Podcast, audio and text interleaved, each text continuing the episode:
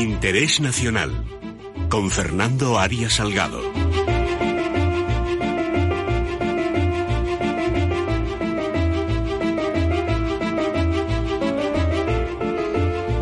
Don Fernando Arias Salgado, ¿qué tal está usted? Don Luis, muy bien, escuchándole a usted con mucha atención.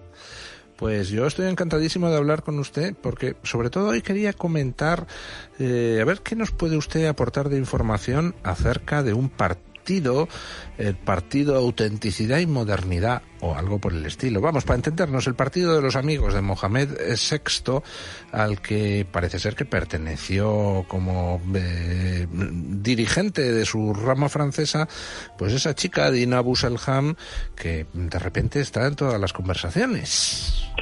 Don Luis, usted me planteaba eh, yo he oído sus comentarios hoy, muy acertados todos, de los eh, tertulianos de gran nivel que usted ha reunido sobre este tema. Y mire, yo ahí tengo que ser prudente. Las relaciones con Marruecos no pueden ser parceladas en distintas anécdotas en función de intereses concretos, en este caso de un partido político o de incluso los partidos que están en el gobierno. Las relaciones con Marruecos para España, para el interés nacional de España, son esenciales. ¿Eso qué significa? Mire usted, significa que el Estado español, la nación española, tiene que entender que históricamente España, como nación y como Estado, está vinculada indeleblemente con el norte de África. ¿Por qué? Pues muy sencillo, don Luis, no hay más que mirar el mapa. Yo tengo aquí un mapa delante, cuando hablo con usted muchas veces lo tengo delante. Pues no hay más que ver qué significa la península ibérica para el Magreb, qué significa España para el Magreb, cuál es la posición de Francia histórica en el Magreb y cuál es el futuro de la defensa de España. Por lo tanto, todo lo que afecta a Marruecos, incluido este tema que usted señala.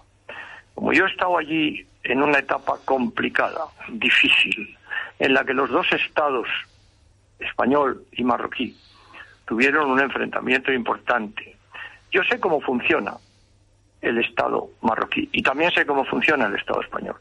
Y la primera cuestión que yo diría para abordar temas de este tipo es que hay que ser serio, hay que elevar el nivel del problema y no difuminarlo como se está hace aquí en general con estos temas en lo que son las posiciones de los medios de comunicación interesados. ¿Por qué? Pues porque por ahí no hay salida, don Luis, no hay salida. Estos temas se hacen en todos los estados. Usted comprenderá que los servicios secretos, los servicios de inteligencia de todos los estados, de todos, de todos, funcionan de una manera determinada. Hay ejemplos históricos que yo no voy a mencionar aquí de este tipo de, entre comillas, espionaje o influencia para averiguar o para concretar determinadas informaciones. Esto es evidente, lo sabe cualquier profesional que se haya dedicado a las relaciones internacionales en serio. ¿Cuál es el problema hoy? Que con Marruecos, y eso sí yo soy testigo, las relaciones de Estado a Estado no se toman en serio. Y en cambio se baja a un nivel de información, de anécdota, de personas donde, donde nuestra organización estatal española no puede competir. ¿Por qué? Pues porque tenemos visiones diferentes de la, de la vida, de la historia, y de, eh, es un poco como yo quisiera ser bata a distancia cuando se habla de Calabria, ¿verdad? O se habla de otro tipo de organizaciones ilegales, mafiosas hay que tener muchísimo cuidado en no mezclar ambos temas. lo que podríamos llamarla, este tipo de, situaciones se han dado en Europa, se dan entre Francia y Alemania, se dan entre Italia y España, se dan entre Polonia y Hungría, se dan entre Estados Unidos e Inglaterra. Y ahora con China no le quiero a usted decir. Con yo diría, me resisto a entrar en ese tema, don Luis, porque creo que si hay algo ilegal que denunciar, eso tiene que hacerse al máximo nivel. desde el punto, desde el punto de vista diplomático, si una persona española eh, hubiera, eh, que hubiera sido miembro del Partido Popular, por ejemplo, fuera a vivir a Marruecos y allí esa persona española se metiera de asesor de un político marroquí y realizara duras críticas al rey de Marruecos eso, desde el punto de vista de relaciones internacionales, ¿cómo va? ¿Merecería una protesta, una protesta de Marruecos a España? Inmediatamente. Porque mire usted, eso no se puede hacer en Marruecos sin el consentimiento del gobierno o del Maxem, llámalo usted como quiera. Y si esa posición se ha alcanzado, es porque están de acuerdo en que se alcanzara. Creo que me explico. No es un tema que sea voluntario en estos temas, mire usted, o el Estado funciona o no funciona. Y aquí lo que se ve es que no funciona. Y este es el problema que tenemos. Mire usted, este es el problema. El Estado español, fíjese que no hablo del gobierno, ¿eh? El Estado español está en descomposición. No hay interés nacional. ¿Qué es el interés del Estado? Porque el interés nacional no es solo de la nación, es el interés del Estado. Sin Estado no hay interés nacional. Mire usted, esto es desde Westfalia, ¿verdad? Lo sabe cualquier historiador. Y lo sabe cualquier político que sea un poco consecuente con lo que significa el ejercicio del poder. Mire usted, los estados ejercen poder. Y si no hay poder, ni hay Estado, ni hay política. Y la política exterior hoy está en crisis porque el Estado español ha dejado de tener política exterior. No la tiene, pero no porque no quiera, es porque no puede, porque se ha debilitado internamente de tal manera que hoy es más relevante el señor Torra, presidente de la Generalidad, que el presidente del Gobierno de España. Y cuando va uno a Bruselas y ve lo que la Unión Europea ve, pues opina como opino yo, que soy un profesional de todo esto desde hace 40 años. Claro, esto parece difícil demostrarlo porque estamos en un momento de pánico generalizado respecto a los contagios del virus, como usted muy bien ha señalado. Y eso también es otro esquema muy importante para analizar, porque aquí lo que no se estudia es por qué ahí existe este virus. Debía haber una comisión pero organizada por las Naciones Unidas, por la Organización Mundial de la Salud. Mire usted, el presidente Trump acaba de decir que se retiran de la Organización Mundial de la Salud en un momento como este, pero lo que hay que hacer es una Organización Mundial de la Salud que funcione un Consejo de Seguridad que funcione. Mire, usted se están vetando mutuamente para cualquier problema de paz y seguridad internacionales.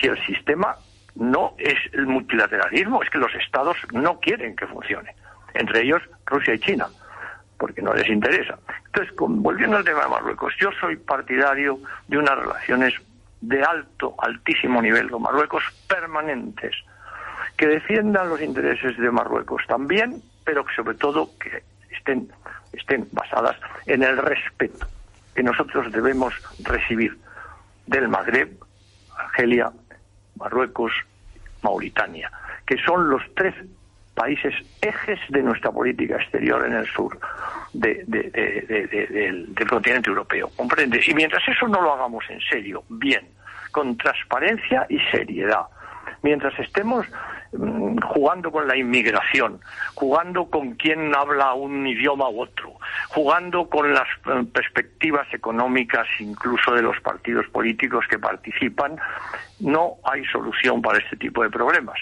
y como en la vida pues uno aprende, ¿verdad? Pues que cada palo aguante su vela, ¿no? Don eh, Fernando, no tenemos mucho más tiempo, pero si me pudiera usted comentar brevemente algo que es esta, este fiasco de Pedro Sánchez en el nombramiento de la candidata española para dirigir el Eurogrupo, a mí hay una cosa que me ha llamado la atención que es la formación de bloques que hasta ahora pues no estaban operando de forma tan abierta como es el bloque de Visegrado y lo que están llamando la Liga Hanseática, eh, que parece que, en fin, entre los dos tienen más poder ya que el eje franco-alemán. Eh, eh, es, evidente, don Luis, es un poco lo que le estoy diciendo, es que los estados... Hoy, mire, en, esta pandemia se han derrado dos cosas y que ya un, comentarista escribió una artículo una vez el señor Vamos de muy bueno. Mire, eh, aquí el tema de fondo es que quedan la familia y el Estado. Si el Estado no funciona, la familia ha funcionado en esta pandemia. Si el Estado no funciona, la descomposición es permanente. ¿Qué está pasando ahora cuando lo que se está discutiendo en la Unión Europea es a quién damos dinero para que reconstituya el Estado a través de reconstituir la salud pública, porque esta es la realidad. Hoy todo el mundo tiene miedo. Usted comentaba la situación de las mascarillas baleares. Yo, ahora que estoy en Madrid, no, no, no, es que la gente está asustada. Si es que le ve a uno por la calle y se separa por la calle, eh, con mascarilla y sin ella. Esto no puede ser, esto es un tema importantísimo. En la Unión Europea hay una posibilidad de discutir estos temas a fondo y hay que enfrentarse con la realidad. A mí me parece que está muy bien que cada país, pequeño o grande, defienda los intereses nacionales de su, país, de su nación, de su Estado, en función de la salud pública. Oiga, esto es muy grave, aquí hay que resolver este problema. La investigación, los laboratorios. ¿Dónde está la seguridad en los laboratorios? Nadie habla de eso, pero si estamos cada vez cuantas más informaciones hay sobre cómo se originó este virus, más echa uno las manos a la cabeza, pero esto qué está pasando. Es decir, estamos provocando nosotros nuestra propia destrucción, por no por falta de medios, que fíjese usted si los hay, sino por falta de inteligencia en las clases dirigentes en este momento. Y en, en Europa se va a ver ahora una batalla muy interesante, don Luis, que yo recomiendo a todos los oyentes que la sigan a fondo. Se va a enfrentar dos modelos de sociedad dos modelos de gobernanza, el modelo de los pequeños que tienen sus razones y el modelo de los grandes que por ser grandes dicen yo puedo hacer lo que me da la gana. Y cuando uno cumple, Francia no cumple el déficit, no importa porque es Francia. Eh, Italia no cumple otra serie de cuestiones estadísticas, pero no importa porque es Italia.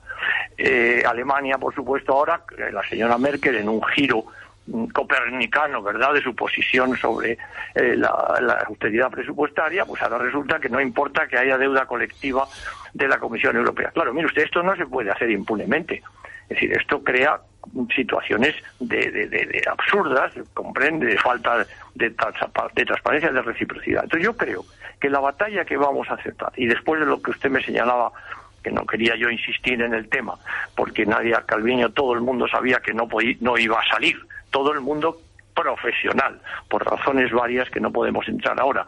¿Por qué se han empeñado en ello? Pues no lo sé, porque esa es otra de las cuestiones que en diplomacia sí se estudia. Oiga, yo no me presento para que me derroten. Claro, es decir, es que esto es un tema fundamental. O me presento para que me derroten, porque eso me puede dar una razón para cambiar de política.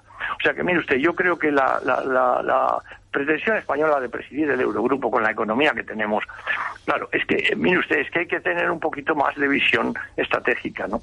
Eh, tenemos la vicepresidencia del Banco Central eh, Europeo, tenemos ahora el alto representante de política internacional, de política exterior, que señor Borrell, que tiene una labor que hacer importantísima en la eh, equiparación de lo que estamos hablando de de, de, intereses nacionales. Fíjese usted cómo está Turquía, que yo quería haber dado un muchacho pues, sobre esto. Pues le, le emplazo para la semana que viene y hablamos de Turquía, donde efectivamente las cosas pues no pintan muy bien. No, y además con la, ahora con la cumbre esta que va a haber, vamos a tener la primera la primera batalla, don Luis, ¿eh? de estas de estas cuestiones que yo planteo, porque hay que elevar el nivel de la política en España. Mire, usted es imposible que estos temas no estén abordados por los partidos políticos, estén o no estén en el gobierno.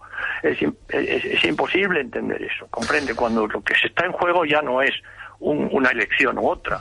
Lo que está en juego es la esencia propia de los estados nacionales. Pues don Fernando, un abrazo muy fuerte y hasta la semana que viene. Muchas gracias, don Luis. Un abrazo.